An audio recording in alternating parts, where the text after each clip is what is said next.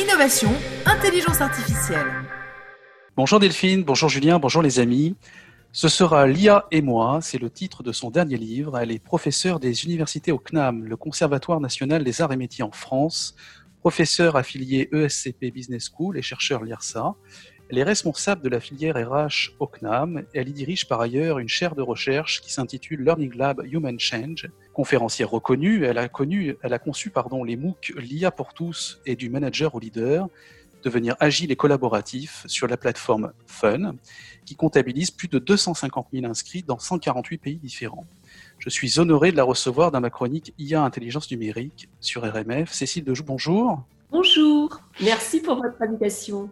C'est un plaisir. Alors, Madame Dejoux, euh, vous avez accepté l'invitation qui fait suite à la sortie de votre livre. Ce sera l'IA et moi. Dans cet ouvrage, vous invitez le lecteur à faire un voyage au pays de l'IA. Doit-on avoir un bagage particulier pour faire ce voyage? Ah, c'est une très belle euh, remarque et c'est le postulat à partir duquel on a justement coécrit, en fait, écrit avec euh, l'ensemble des scientifiques qu'on a pu rencontrer cet ouvrage. Le postulat, c'est de dire qu'aujourd'hui, l'IA nous semble vraiment une thématique scientifique. On a l'impression qu'elle ne s'adresse qu'aux data scientists et à ceux qui sont dans les métiers qui font l'IA. Et pourtant, et pourtant, nous collaborateurs, nous managers, eh bien, on va être des utilisateurs dans les entreprises de l'IA. Et on a besoin de comprendre, on a besoin, eh bien, d'approfondir l'univers, les briques technologiques, les usages pour pouvoir être des acteurs dans des projets IA. Donc, oui, L'IA est à portée de tous. Si bien sûr on donne, on se donne hein, le temps et la volonté de comprendre ce que c'est, et tout le monde doit essayer de découvrir ce nouveau territoire. Et alors votre livre s'intitule justement Ce sera l'IA et moi, et non pas l'IA ou moi.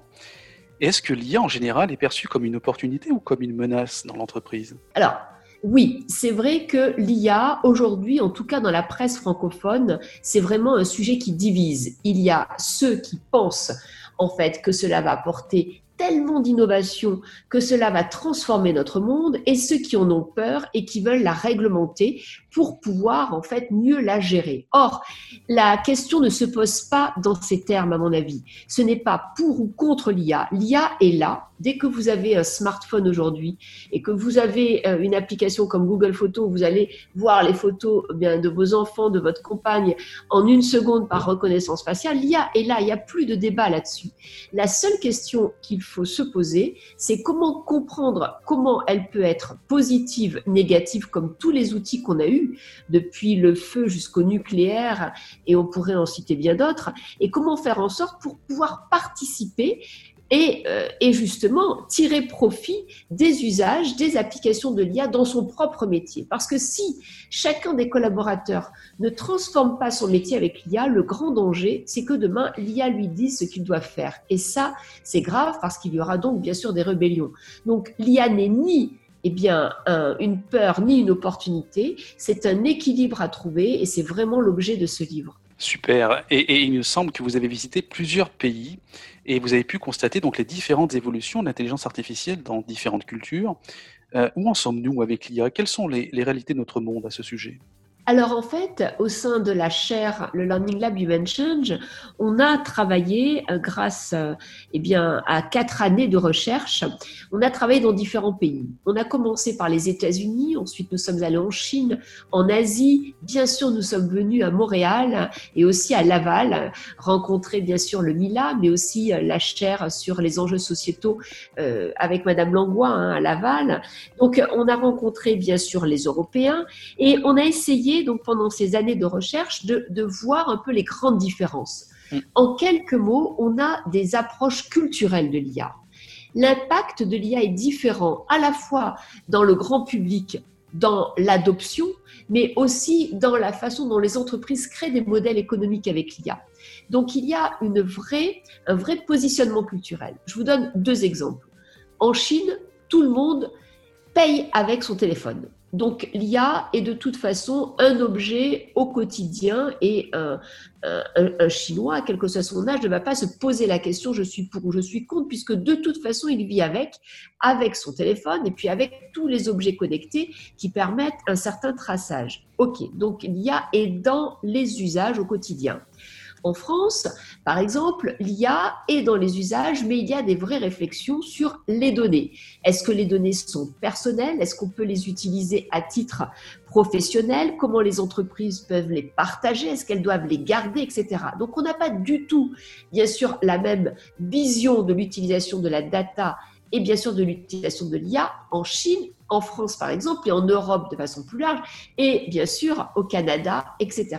Donc on a essayé de dresser ces différences entre les États-Unis qui sont dans une logique en fait de l'IA comme possibilité d'avoir plus de services de sécurité et bien sûr d'innovation.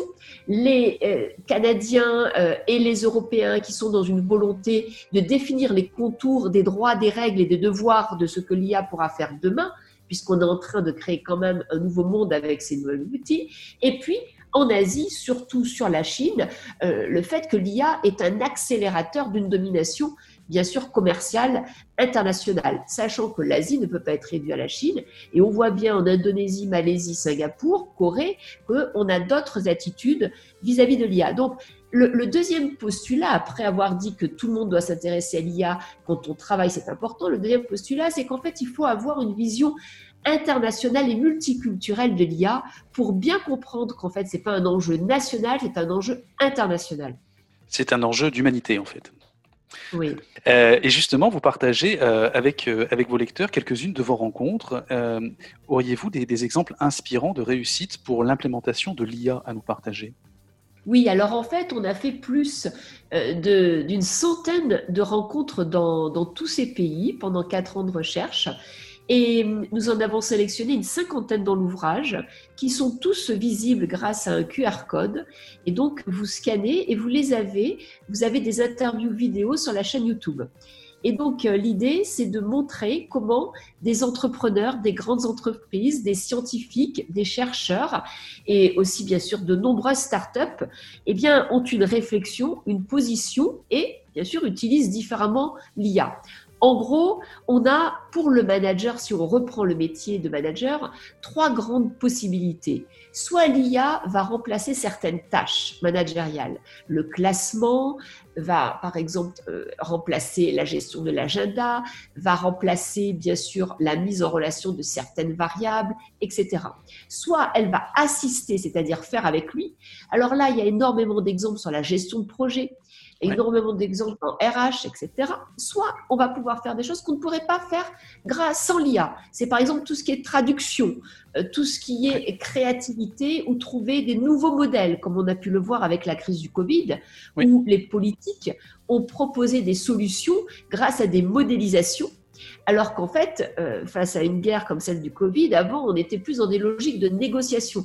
Donc, on voit bien que pour le manager, il y a trois grandes possibilités. Soit l'IA va remplacer certaines tâches, l'assister et l'augmenter sur d'autres. Le métier de manager sera toujours, bien sûr, un métier fondamental, indispensable, mais c'était son contour, sa, sa façon de l'appréhender et surtout les nouvelles compétences qu'il va falloir intégrées dans le management sont des compétences dans lesquelles il faudra être IA compatible.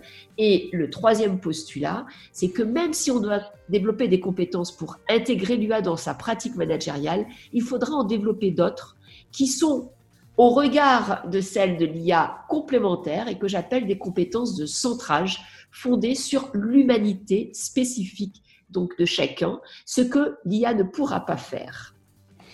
Et alors justement, euh, si je suis un collaborateur dans une entreprise qui, euh, qui vous entend aujourd'hui, euh, quel conseil vous pourriez lui donner pour prendre part à un projet IA dans son entreprise? Est-ce qu'il faut absolument savoir coder ou est-ce que ce sont d'autres aptitudes qui sont attendues? Alors oui, c'est une excellente question. Déjà, il ne faut pas s'interdire de participer à des projets IA. Pourquoi? Parce que dans les entreprises, de plus en plus de grandes réponses à des appels d'offres ou de lancement de produits ou de façon de réingénierer son métier bien, va intégrer l'IA. Donc, il faut absolument participer à des projets IA. Et là où les experts métiers ont une carte à jouer, c'est en amont et en aval du projet, c'est-à-dire de la définition du besoin, et à la fin surtout, eh bien, dans la scalabilité. Comment en fait on fait que ce besoin réponde vraiment à des critères, puisse être rentable, etc., etc. Donc là, on a vraiment besoin des experts métiers. Il va falloir qu'ils travaillent avec bien des nouveaux métiers, qui sont les métiers de l'IA. Prenons l'exemple hier du téléphone, quand ou même de l'ordinateur. Quand sont arrivés les ordinateurs, on ne savait pas ce que c'était un DSI, on ne savait pas ce que c'était un responsable informatique et on a appris à travailler avec eux. Ça va être un peu pareil avec l'IA. Il va y avoir des métiers spécifiques qui vont être à la fois des métiers sur la gouvernance, puis sur la technique, hein, des data engineers, etc., ingénieurs, etc. Et donc ça, c'est très intéressant de voir qu'en fait, il va falloir travailler avec eux. Et pour ça, les compétences pour être IA compatible, c'est déjà avoir un vocabulaire, un socle de mots-clés, de comprendre ce que, d'avoir cette base pour pouvoir communiquer, avoir les mêmes idées. Il y a tout un glossaire d'ailleurs à la fin du livre. Donc les mots-clés. Ensuite, il y a un univers à comprendre. Par exemple, les personnes qui travaillent avec l'IA, ce sont des gens qui vont penser en probabilité et non pas penser en rationalité. C'est un peu comme Madame Météo d'accord, qui va vous dire demain il va pleuvoir. C'est à 80% juste. Mais euh, en fait, peut-être que demain il fera beau. Et je peux dire. Donc, euh, c'est ça, c'est un peu pareil. Il faut comprendre que l'univers de l'IA, c'est l'univers de la probabilité et qu'en fait, eh bien, il y aura toujours, pour l'instant, des pourcentages d'erreurs. Autre point, c'est que l'univers de l'IA, c'est pas une solution qui peut être reproduite dans d'autres cas. C'est toujours très contextualisé. On va pouvoir faire de la reconnaissance euh, faciale pour tel produit avec telle base de données. Mais ça ne veut pas dire que tout va être possible avec la technologie IA que l'on aura créée ou implémentée. Ce chatbot, il est possible par rapport à cette base de données et par rapport à ces éléments mais il ne sera pas duplicable pour un autre métier. Donc quand on comprend qu'on est dans des logiques de probabilité, dans des logiques très contextualisées, on appelle ça l'IA faible, c'est-à-dire qu'on répond à des besoins précis avec des technologies précises, des, bases de données précises, d'accord On comprend qu'en fait, euh, on n'est plus du tout dans la science-fiction ou euh, dans la peur de l'IA qui va nous remplacer. Non, on est sur des nouvelles technologies. Donc, il faut comprendre le vocabulaire, il faut comprendre l'univers. Ensuite, il faut comprendre les briques technologiques. Qu'est-ce que l'IA peut faire ou pas? Donc là, on explique bien qu'elle peut faire de la reconnaissance faciale, elle peut faire de l'auditif, elle peut faire de la traduction, de la transcription. Il y a des objets connectés, c'est différent de la robotisation et de l'automatisation. Donc on explique bien les briques technologiques. Et ensuite, il faut bien comprendre les usages c'est-à-dire ensuite comment toutes ces briques, lorsqu'elles sont mises au service de solutions, qu'est-ce que ça change, par exemple, dans les chaînes de la valeur de la logistique, dans les ressources humaines, dans la comptabilité, etc. etc. Donc une fois qu'on a compris ça, il faut développer des compétences pour être IA compatible. Et là, on les définit clairement dans l'ouvrage. Il y a en gros deux grandes... Euh, axes de ces compétences, c'est comment moi, manager, je peux eh bien, utiliser l'IA. Pour ça, il va falloir créer des systèmes informant, il va falloir être capable de euh, comprendre ce que sont les biais de l'IA, il va falloir comprendre comment on peut apprendre de l'IA et eh bien, donner son savoir à l'IA, et il va falloir aussi la contrôler et la débrancher. Ça, c'est pour le manager. Et puis après, Deuxième axe, c'est comment le manager il doit acculturer ses collaborateurs. Et là, ce qui ressort de nos travaux, notre création de connaissances sur ces référentiels, c'est vraiment de dire qu'il va falloir apprendre aux collaborateurs à poser des questions. Parce qu'en fait, quand vous interagissez avec des systèmes d'IA, eh bien, tout est dans la façon dont vous allez poser la question. Le manager, c'est plus celui qui a réponse à tout, c'est celui qui va apprendre l'heuristique à poser des questions, à problématiser à ses collaborateurs pour qu'ils aient la bonne réponse. Parce qu'une mauvaise question, mauvaise réponse. Bref, ensuite, il va falloir travailler sur l'évolution des métiers et bien sûr, penser en intelligence collective. Voilà. Et là, je pense à vous, hein, au Canada, où vous avez Pierre Lévy, qui est quand même un grand monsieur des ordinateurs de l'intelligence collective et de l'intelligence artificielle. Tout à fait, tout à fait.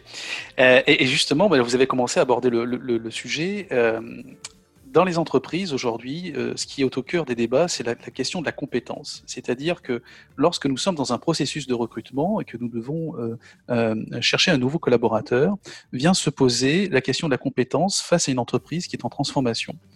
Et dans votre ouvrage, vous évoquez la, question, pas la question, mais vous évoquez les notions de IA compatible, mais également les compétences de centrage. Est-ce que vous pourriez m'expliquer ce qu'est une compétence de centrage?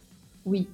En fait, c'est l'idée euh, de dire qu'en fait, l'IA, il va falloir travailler avec elle, donc il va falloir être IA compatible, donc il va falloir l'éduquer et lui transférer certaines compétences. Prenons un exemple, euh, par exemple sur le temps.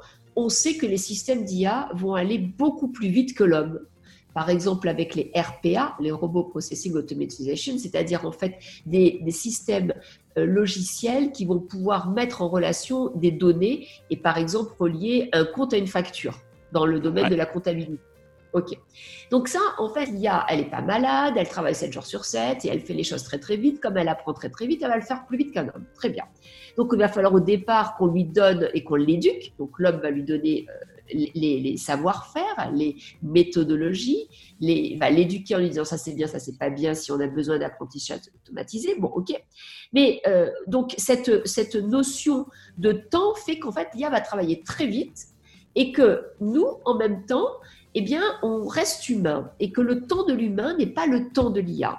Et pourtant, pour rester vraiment quelqu'un de créatif et continuer à penser, il va falloir qu'on accepte d'aller moins vite il va falloir qu'on accepte en fait de s'arrêter parce que notre cerveau ne peut pas penser tout le temps et il faut lui donner des respirations, soit par de la méditation, soit en allant marcher, soit en ne faisant rien, soit en lisant, soit en faisant autre chose. parce qu'on est des humains et qu'en fait il va falloir reprendre, si vous voulez, euh, un pouvoir sur notre temps pour pouvoir en fait, eh bien, rester vraiment créatif et mémoriser et réfléchir. Parce que si on veut sans cesse être dans la course de l'IA, on va s'épuiser et on va aller vers les nouvelles maladies, le burn-out, le bore-out et maintenant ce qu'on appelle le brain-out, c'est-à-dire qu'on n'a plus de sens dans ce qu'on fait.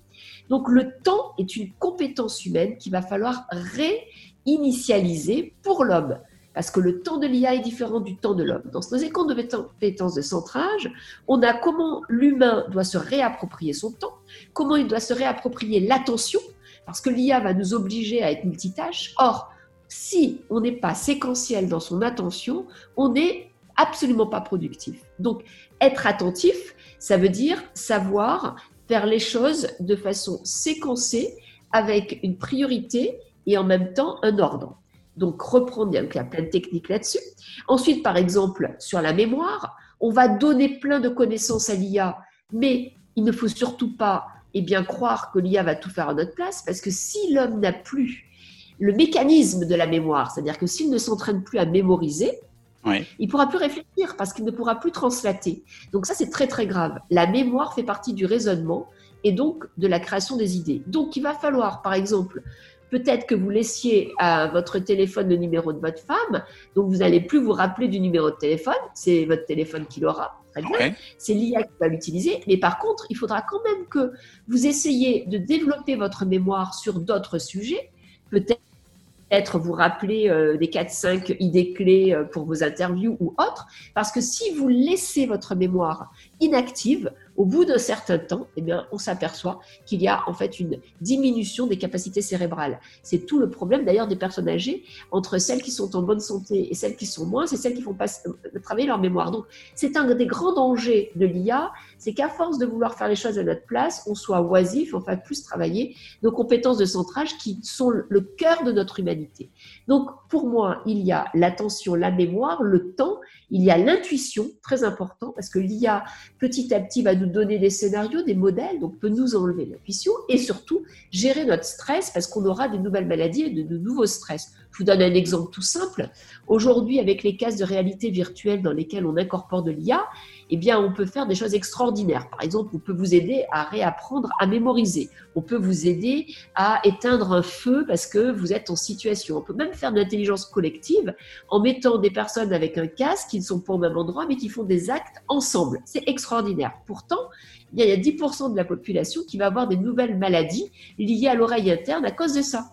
Donc, vous voyez, tout ça fait qu'on va avoir toutes ces nouvelles maladies liées à l'IA bon, on ne les connaît pas toutes, mais il y en a pour l'instant qui sont détectés. Donc il faut faire attention à ces nouveaux stress qui sont des stress spécifiques à l'arrivée de nouvelles technologies liées à l'IA. Donc l'attention, la mémoire, la gestion du temps, l'intuition et le stress, c'est un ensemble de compétences de centrage sur lesquelles il faut absolument former les collaborateurs pour qu'ils restent au pouvoir de leur capacité à réfléchir, à proposer des idées et demain à être employables. Donc cet équilibre IA compatible, compétences de centrage. Ah, super, merci beaucoup, Madame Dejoux. Euh, question actualité, euh, euh, ça nous rattrape. Hein. Ne pensez-vous pas que la crise sanitaire de la Covid-19 est une expérience justement qui nous laisse à réfléchir? Ne devrait-on pas accélérer la transformation numérique des entreprises? Alors oui, hein, cette crise, c'est quand même quelque chose d'incroyable qui est arrivé. J'ai fait une petite vidéo sur ce sujet qui, montre en fait qu'on est dans un monde aujourd'hui qui sera de plus en plus un monde lié à l'incertitude. Il va falloir apprendre à piloter l'incertitude. Et ça, c'est pas évident parce que on était avant le Covid dans un monde où on était dans des logiques de transformation numérique, et là maintenant, on est dans des logiques où la transformation numérique s'est accentuée avec les nouvelles façons de travailler. Euh, au Canada, moins, euh, moins parce qu'en Canada, vous étiez en avance hein, sur le télétravail, mais en France, ça a été un choc, hein, le télétravail. Euh, voilà, mais par contre, il va falloir travailler avec cette idée que tout peut arriver et on ne sait pas quoi. Et ça, c'est très intéressant. Il va falloir monter en compétence les collaborateurs et les managers sur qu'est-ce que c'est l'incertitude et les différents niveaux. On a différents niveaux d'incertitude. L'incertitude qu'on peut prévoir, l'incertitude que l'on peut gérer, celle qui arrive que l'on n'attend pas et celle qui renverse complètement les schémas, les organisations et les certitudes. Donc, en fonction de ces niveaux, il y a différents outils et l'IA peut apporter des solutions. Donc ça, c'est la première idée. La deuxième idée, c'est que dans la crise du Covid, l'IA a joué son rôle.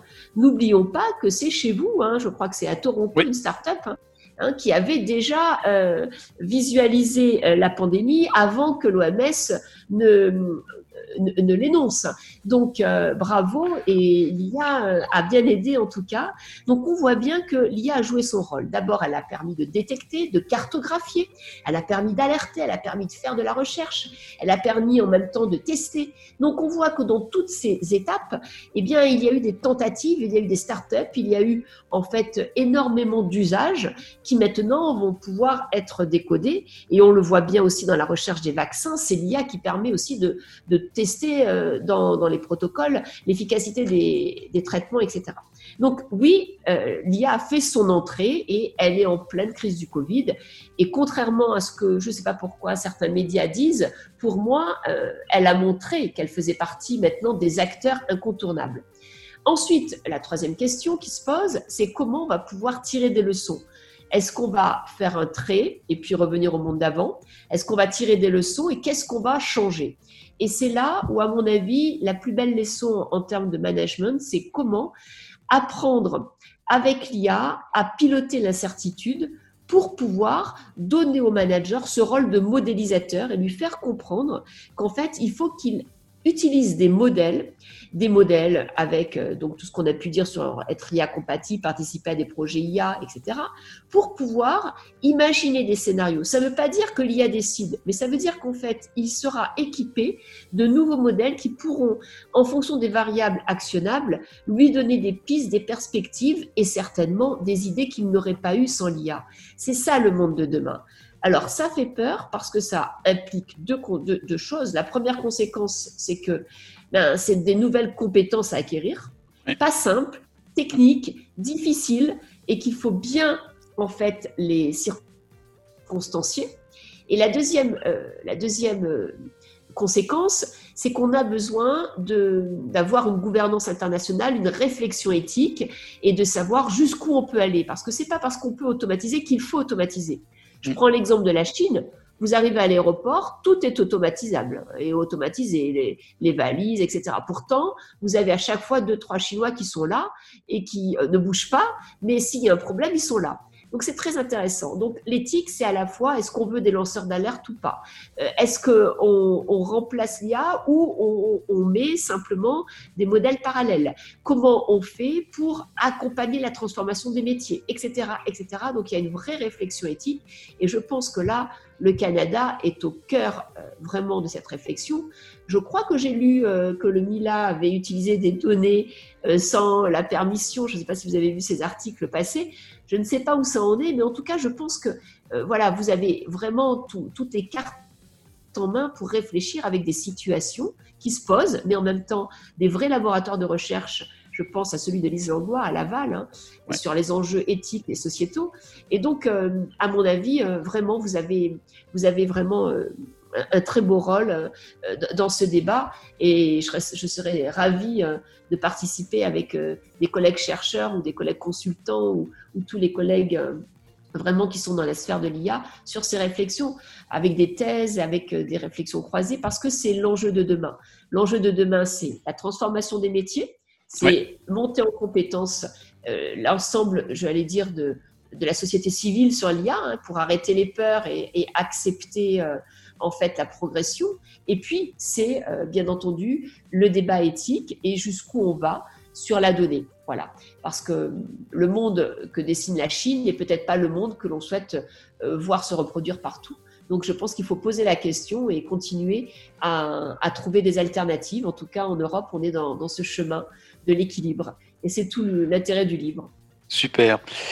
Quels sont vos prochains projets, Madame Dejoux Ah, ah ben alors les prochains projets, c'est déjà... Euh, peut-être euh, de rendre encore plus opérationnel cet ouvrage. Je suis en train de travailler sur une box, une box avec des collègues où on va euh, faire des jeux, de la gamification pour créer des workshops autour de l'IA et comment acculturer donc des experts métiers pour monter en compétences, participer à des projets IA, réfléchir sur la nouvelle chaîne de la valeur des projets IA et donc la box sera certainement euh, prête euh, pour la rentrée, pour que les entreprises puissent l'utiliser et continuer à acculturer d'une autre façon eh bien, les collaborateurs et les managers à cette thématique. On va, suivre ça de près. Donc je rappelle à nos auditeurs que le titre de votre livre s'intitule Ce sera l'IA et moi, qui s'adresse à tous les acteurs du monde du travail, que ce soit salariés, managers ou encore entrepreneurs. On peut se le procurer sur Amazon et nous mettrons bien sûr euh, le lien dans nos communications.